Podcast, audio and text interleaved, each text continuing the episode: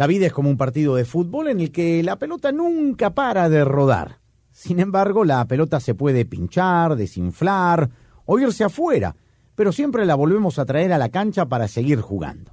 Lo mismo pasa en la vida de los invitados en este podcast. En sus carreras como periodistas, árbitros o jugadores, hubo momentos malos que los obligaron a parar o hasta a pensar en dejar. Sin embargo, siguieron adelante y llegaron lejos. Toyota creó estos uh, podcasts mundialistas para que los invitados compartan los momentos difíciles en sus carreras y qué motivaciones, personas, metas o sacrificios los ayudaron a nunca parar. Aquí estamos despidiéndonos del estadio 974, porque se ha jugado el último partido desde donde estamos abriendo el programa de hoy.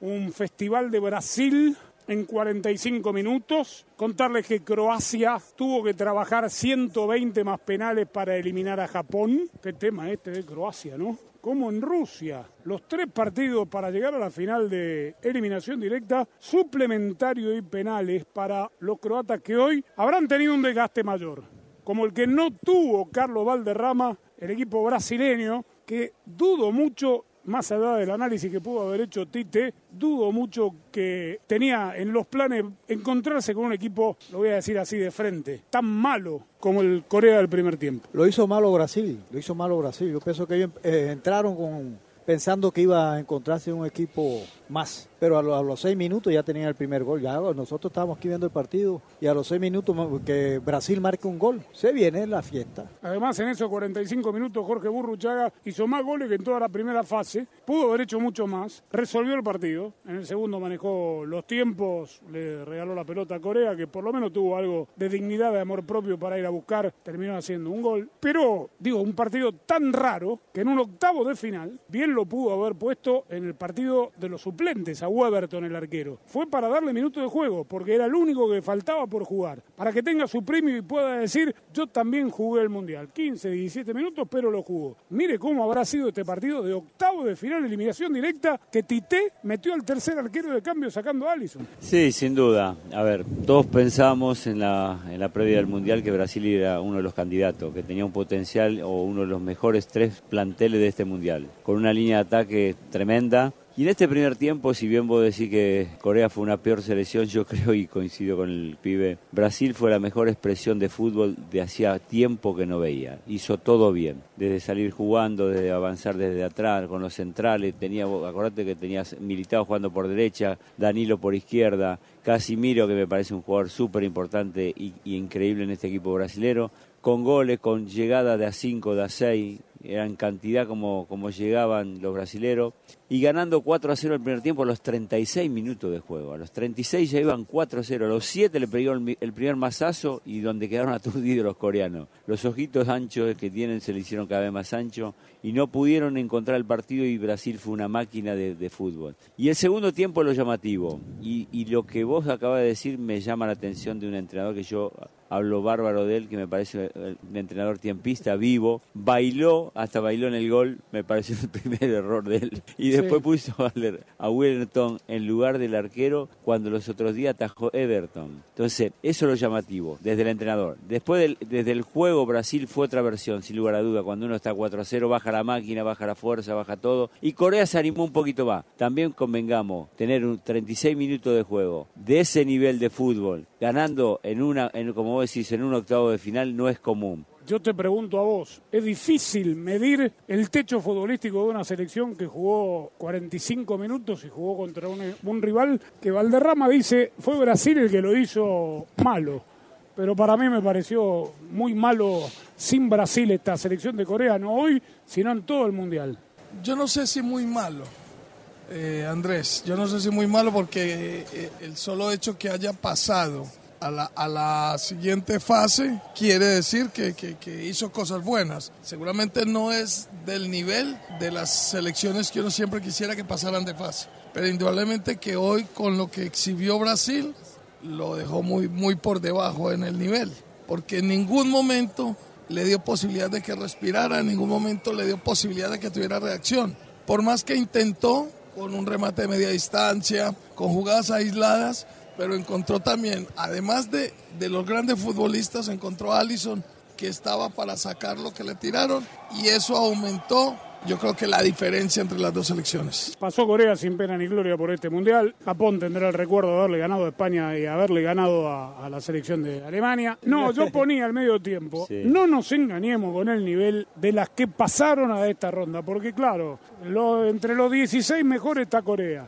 Entre los 16 mejores está Japón sigue habiendo una realidad futbolística, se le acomodaron los resultados, se le acomodó el fixture, la realidad futbolística entre los que juegan bien, Australia, Polonia. Polonia. Entre, bueno, pero Polonia ayer hizo un buen partido, respetable. ¿Cómo? No, no, no, El mejor, me, no, bueno, pero el mejor de los, el mejor de los tres. Lo, de Polonia ayer son horribles. me, extraña que usted me diga una vaina de esa. No, pero la vaina le digo en función de los tres primeros partidos de Polonia. El de ayer no fue el mejor de Polonia. No, no, no. 15 minutos duró.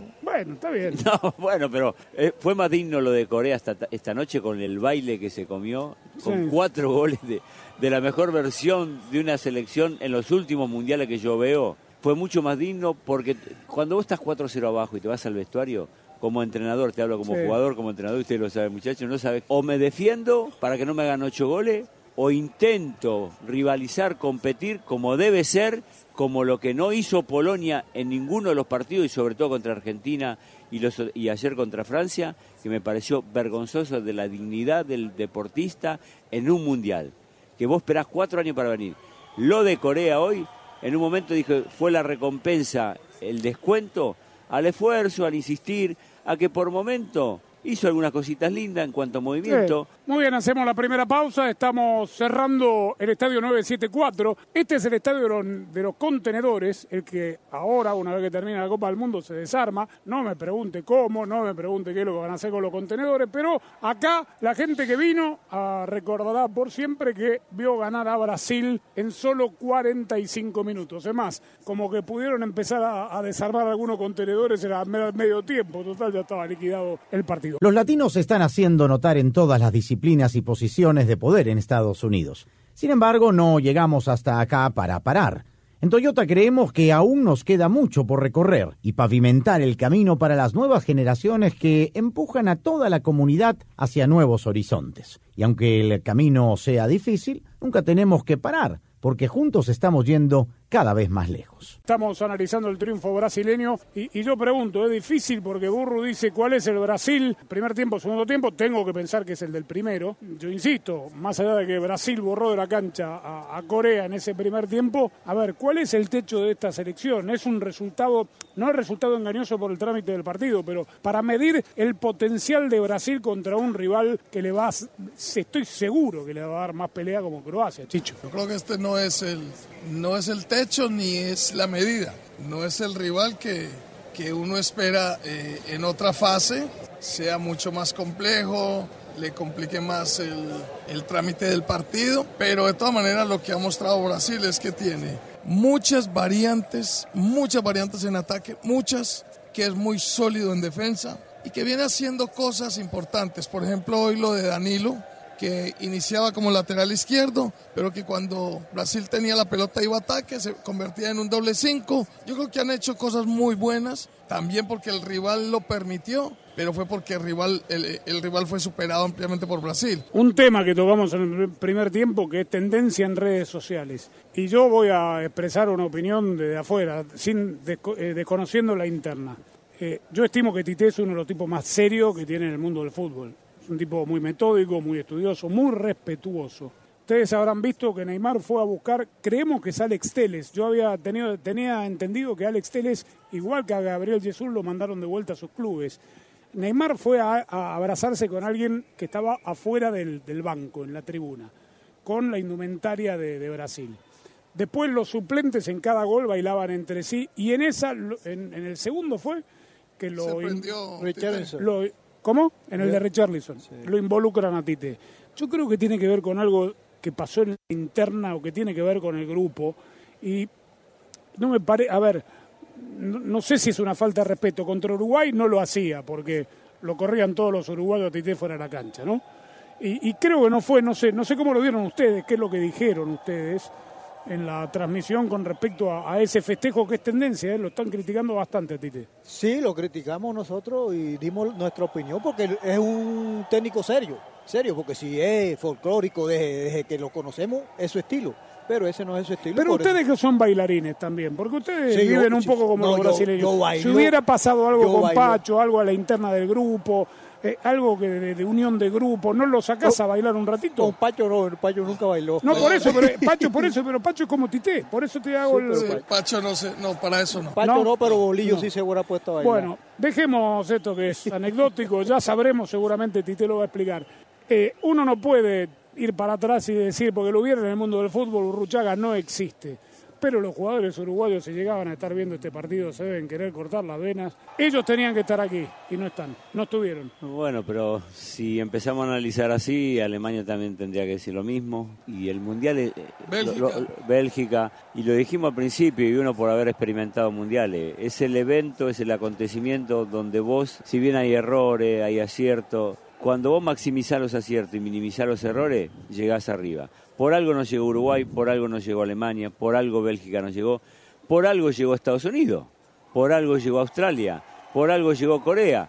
Ahora, si vamos a esto y se da la lógica en cuanto a la historia reciente, pasando España y Portugal que se enfrentaría, sería el verdadero campeonato del mundo que todos queremos ver. Bien, bueno, Andrés, buen Andrés, punto. yo quiero, Sí, yo quiero meter algo, tocar algo con el tema de la celebración. yo quiero la séptima. Porque a Sí, mí, a mí me, me- indudablemente que Dale, dale, dale. la anhelo con todo. Porque cuando Brasil marca los goles, todos los 10 futbolistas de campo van a celebrar. Sí. Los 10. Y todos los suplentes los celebran también, Sí. incluido el entrenador. Me parece que se pasa con el baile y todo eso. Pero yo creo que eso también es un mensaje de la unión que está teniendo ese grupo. Creo que pasa por ahí el tema. Al- algo tiene que haber pasado a la interna, el sacudón después de la derrota, algo tiene que haber pasado. Tite no es así. Y, y bien lo, lo dice Chicho, porque los 11 que estaban acá abajo, o no sé cuántos son los suplentes hoy en día, no, lo que pasa es que hay varios que ya no están, festejaban entre sí y, y lo metieron a- al baile literalmente a Tite. Quiero tocar un tema no menor. Croacia tuvo que jugar 120 minutos y penales, Brasil tuvo a los titulares hoy descansados porque no habían jugado contra Camerún y hoy se cansaron 45 minutos. Sí, pero Brasil más jugó 45 minutos. Por eso, llegan descansados al partido con Croacia. Muy descansados. Es que, mucho. es que en los 45 minutos no se cansaron, Andrés, lo decíamos acá. ¿Tampoco? No, ¿Cómo que no, la ¿sabe, por- qué? Cuando vos tenés un equipo que corren los 11 a favor de la pelota, no te cansás nunca. Y sabés lo, lo, lo bueno de Brasil, por eso vuelvo a la frase que creo que muchos dijimos, si bien en serio son cosas serias. El mayor mérito de este Brasil, que yo no comparto lo que hizo Tite, no comparto ni el cambio del arquero ni, ni el baile, porque no es él. Algo, algo se le habrá ocurrido o por algo lo habrá hecho, nos enteraremos después. Lo que yo destaco de esta selección brasileña, el compromiso que tienen de, de la misma manera para atacar, la tienen para defender. Lo vimos correr Sí. a Rafinha, lo vimos correr a Vinicio, lo vimos correr a Neymar. Se rompen lo que sabemos que hay que romperse para salir campeón del mundo. Sí. Y eso es un valor agregado y por eso también se ve todo esto que Brasil está, está mostrando adentro de la cancha y afuera. Bueno, ¿qué hacemos? ¿Le damos ya, jugamos por el segundo puesto, Chicho? No, no, no, No, todavía no, todavía no. ¿Todavía no? Porque, todavía no. eh, tranquilo, espera tranquilo. eh, ahora qué- se qué va, afán va- un encuentro, sí, eh, no, no, no se me acelere todavía, que va a haber un encuentro importante que de ahí sale el campeón. Y ¿De, usted de sabe- dónde sale el campeón? Usted sabe de dónde sale. No, mo- no, no, momento. No, no, pero ¿Quiere hay que jugar. No, hay que jugar. ¿Cuál? No, tranquilo. Ah, bueno, Hay ya- que jugar con Holanda. Ya yo, ya, Y hay que jugar con Croacia. ¿De dónde sale el no- campeón? Nos encontramos ahí.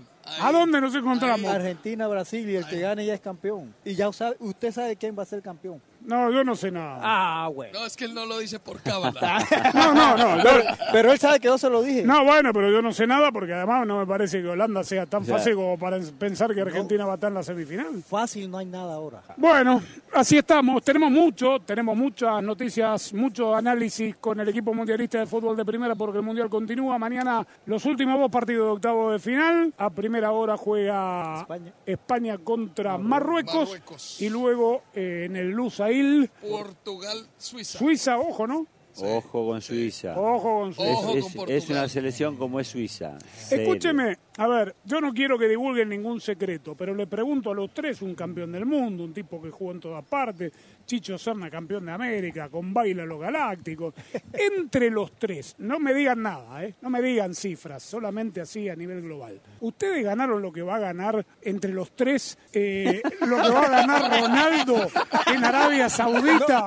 No, porque la noticia es esa. Dicen que Arabia, un club de Arabia, el Al Nasser, que es donde estuvo Miguel Ángel Russo hasta hace poco, le va a pagar, hoy lo dirige Rudy García, 200 millones de dólares por año para jugar a la pelota y promocionar a Arabia Saudita. Fútbol moderno. No te olvides de escuchar el próximo episodio del podcast La pelota nunca para de Toyota, donde compartiremos las opiniones y el análisis de los partidos más importantes del Mundial con nuestros invitados especiales.